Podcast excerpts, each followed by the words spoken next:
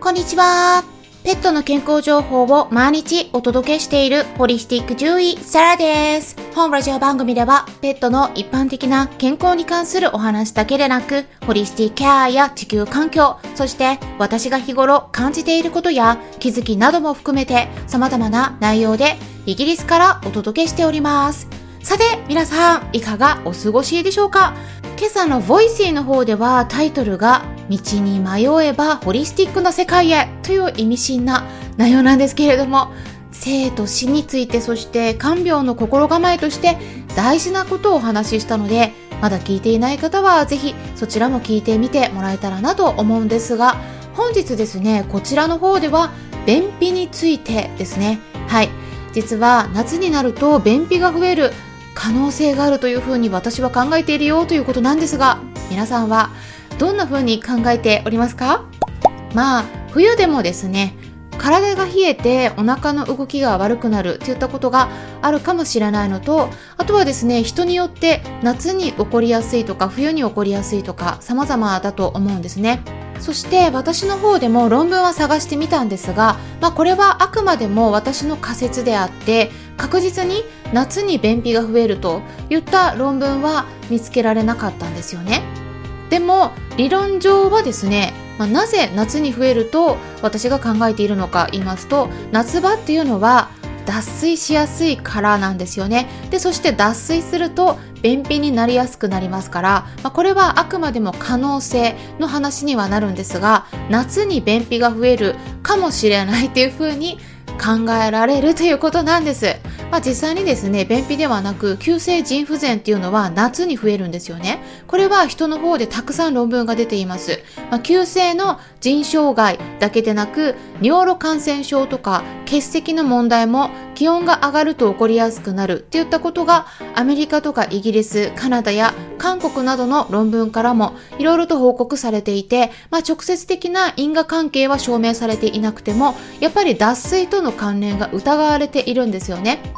で夏になると脱水しやすくなるっていうのは、まあ、これ人の方でもワンちゃん猫ちゃんでも同じ。なので暑い時期っていうのは腎臓をいたわらないといけないんだよっていつもお話ししているところなんですがそうワンちゃん猫ちゃんも腎臓病によって命を落とす例が結構ありますからね。で死因のトップになっておりますので特に猫ちゃんそしてワンちゃんも15歳過ぎたら死因のトップになりますからこの泌尿器系の病気っていうことに関しては脱水について本当に気をつけないとならなくてで脱水するとなりやすい症状というのも便秘があるんですね。そうこの便秘に関してはですねまずこういった症状が先に出てですねで検査してみると腎臓の数値が上がっているっていうのが見つかるのもワンちゃん猫ちゃんで結構あったりするんです。なので便秘はね本当に気をつけた方がいいんですけれども皆さんご自身はですね、まあ、ちなみに便秘になったことってありますか？まあ私はですね最近便秘知らずでまあどっちかっていうとね逆パターンが多いですけれども。まあ、以前は便秘ってねよくあったんですよね。まあそれはストレスの影響もあったと思うんですが、まあ、その他に食生活も今と比べると食物繊維の少ない食生活をしていたからだと思うんですよね。そしてワンちゃん猫ちゃんの方でも便秘っていうのは特にシニアの子に起こりやすいのですでにそういった問題を抱えているような場合はぜひ今回のお話も最後まで聞いてみていただけたらなと思います。それではですね、まず、便秘についてなんですが、ワンちゃんも猫ちゃんもほとんど毎日便が出るっていうのが健康の基本なんですね。このあたりいかがでしょうか？毎日出ていないっていう場合もあるかもしれないんですが、毎日出ていないのはですね、はっきり言って、これ良くない兆候なんですよ。病気ではなくても健康でもない、まあ、ちょっとしたグレーの領域にいるっていう風に考えてみてください。ただ、便を出すときに、それほど時間はかからず、すぐに出ているのであれば、まだいいと思うんですが、これが、例えば、1日おきに便が出ているということで、さらに、便を出すまでに、以前よりもちょっと時間がかかっているとか、まあ、力む様子が見られるとか、あとはですね便をした後に確認すると便がすごく小さいとか硬いとかそういったことがあればですね便秘の可能性も出てきますのでそこは少し黄色信号だよというふうに考えた方がいいんですよね。それではすでにそういった症状が出ている場合のご家庭でできる対処法として今回は2つお伝えしていきます。もちろんですね2日も3日も便が出ていない日が続いていて出したがっているのに出ないっていう場合はご家庭でできる範囲を超えておりますので動物病院に連れて行くようにしましょう。それでは軽い便秘とか、まあ、便秘とまではいかなくても便が硬くて毎日出ていないような場合の対処法なんですけれどもまず1つ目としては水分の摂取量を増やすっていうことなんですよね。はいもうこれは基本中の基本なんですけれどもただ私たち人間と違ってワンちゃん猫ちゃんの場合では水を飲んでってお願いしても意識的に飲んでくれないので一番早いのはドライフードからベッドフードに切り替えるということなんです。でもですねそれだったらドライフードに水を足せばいいのではないの？って思った方がいらっしゃるかもしれないんですけれどもはいまあこれでもできるんですがただですね結構水を入れないとウェットフードと同じレベルの水分量にはならないんですよねまあ具体的にお伝えしますと例えば 100g のドライフードに水を入れてウェットフードと同じレベルの水分量にしようって思った場合は最低でも2倍量の水を混ぜないとならないんですね。でそうするとですね例えば 100g のドライフードを与えているのであればそこに足すべき水の量っていうのは 200cc になります。でそうするとですねドライフードよりも水の量が多くなりますから水の中にドライフードが浮かんでいるみたいな感じになるんですけれども、まあ、それくらいの水を混ぜないと水分量としては全然足りないっていうことになりますからまあ最低でも2倍量のお水を入れるようにしていってください。でそれから2つ目としては食物繊維の豊富な食べ物をトッピングしたり手作り食として加えるっていうことになりますね、まあ、それでは具体的にどんな食べ物をトッピングしたら食物繊維を増やすことができるのかお伝えしますと例えば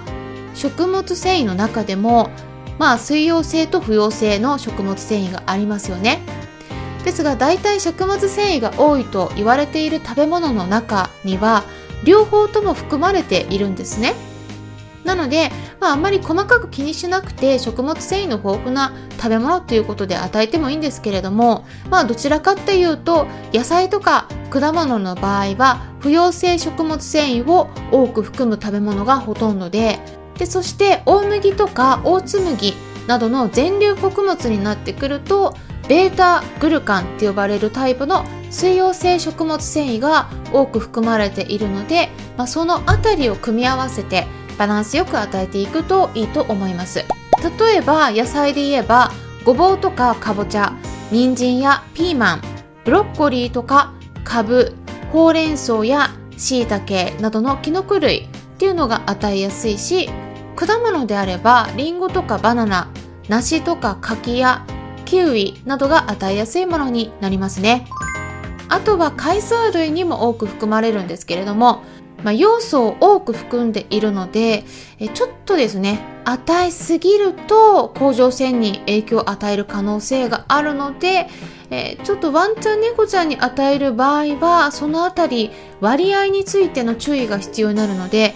うん、与えやすいのはね、全粒穀物の方かなっていうふうには思います。ただ、この全粒穀物の場合も、細かくして与える必要があるので、まあ、きちんと与えて栄養を吸収させようと思ったら、そちらも処置は必要になりますね。まあそのあたりについてはメンバーさん限定配信の中でいろいろと解説しているので気になる方はメンバーシップ制度のご利用についても検討してみてください。っていうことで今回は便秘へのケア対策について解説していきました。まあ、便秘で困ってる方がいらっしゃったら今回お伝えしたような食材を少しトッピングしてみたり、まあ、もしくは今お伝えしたのは私たち人間でも食べられますので、まあ、人間の方でも何かありましたらちょっと食べてみるといいかもしれないです。今回の話が皆さんにとって参考になれば嬉しいですし参考になったという方はよろしければいいねボタンのクリックとかフォローもしてくださったら嬉しいですそれからですね、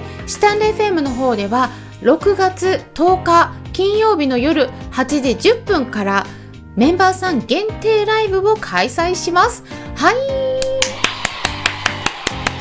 はい、ということで、えこちらの方では今まで配信してきた中でのえ何かわからない点とかご質問なんかもたくさんお答えして回答していきますので、ぜひですね、何かもっと聞きたいことがあるとかいう方はご参加いただければなと思います。いつもスタンデー FM のライブの方ではですね、結構皆さん、リスナーさん同士の交流っていうのもコメント欄を通じてすることができるんですよね。で、そこで繋がっていただいたりとか、新たな情報を得たり、私からのお話だけではなくて、皆さんからの情報もシェアしてくださったりする中で、結構話が盛り上がってきておりますますので、ぜひですね、皆さんまだメンバーになっていない方は、えー、メンバーシップ制度の方をご検討いただければなと思いますし、それからその翌日になる6月11日の土曜日夜の8時半からは、こちらの方では、 Voicy の方で、地球環境と動物の話、イギリスでは実際にどうしているのかっていうことについて私の方でお話しした後に、リスナーの皆さんともですね、こちらでも交流をすることができますので、えお便りを通じてですね、結構いろんな形で皆さんと情報をお話ししながら、こちらでも前回もいろんな話がね、盛り上がっておりましたので、えそちらの方もよろしかったら合わせてチェックしていただけたらなと思います。概要欄のところにリンク先の方を記載してありますので、ぜひぜひ気になる方はご確認ください。それからですね、この配信では皆さんからの質問も受け付けております。質問箱のリンク先もつけておりますので、ぜひご確認ください。これからもためになる情報発信していきますので、よろしければいいねボタンのクリックを押していただいたり、もしも周りにこういった私がお届けしている情報に興味のありそうな方がいらっしゃったら、紹介してもらえたらさらに嬉しいです。いつも私の Twitter の方をリツイートしてくださったり、Instagram の方もいいねボタン押してくださったり、紹介してくださってる方々、本当にありがとうございます。励みになっております。それではまたお会いしましょう。ホリスティック獣医、サラでした。